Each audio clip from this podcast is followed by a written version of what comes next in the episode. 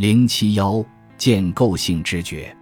建构性知觉的理论以这样一个主张为前提，在知觉过程中，我们会根据自己的感觉和记忆，对知觉对象提出假设并加以检验。因此，知觉就是进入我们感觉系统的内容与通过经验获得的对世界的了解的结合作用。当你看到一个朋友从远处走来，你认出他是因为你的眼睛感觉到了他的容貌、鼻子、眼睛、头发等，并且也因为你知道他常在此时此地出现，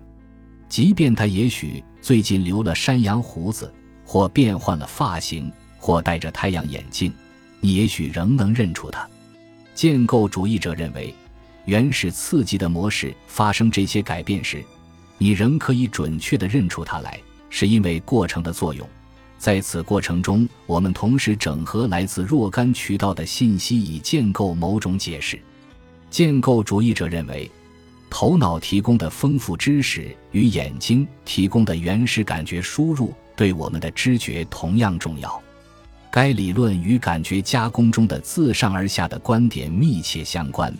且为许多从事视觉模式识别的认知心理学家所支持，例如布鲁纳等人。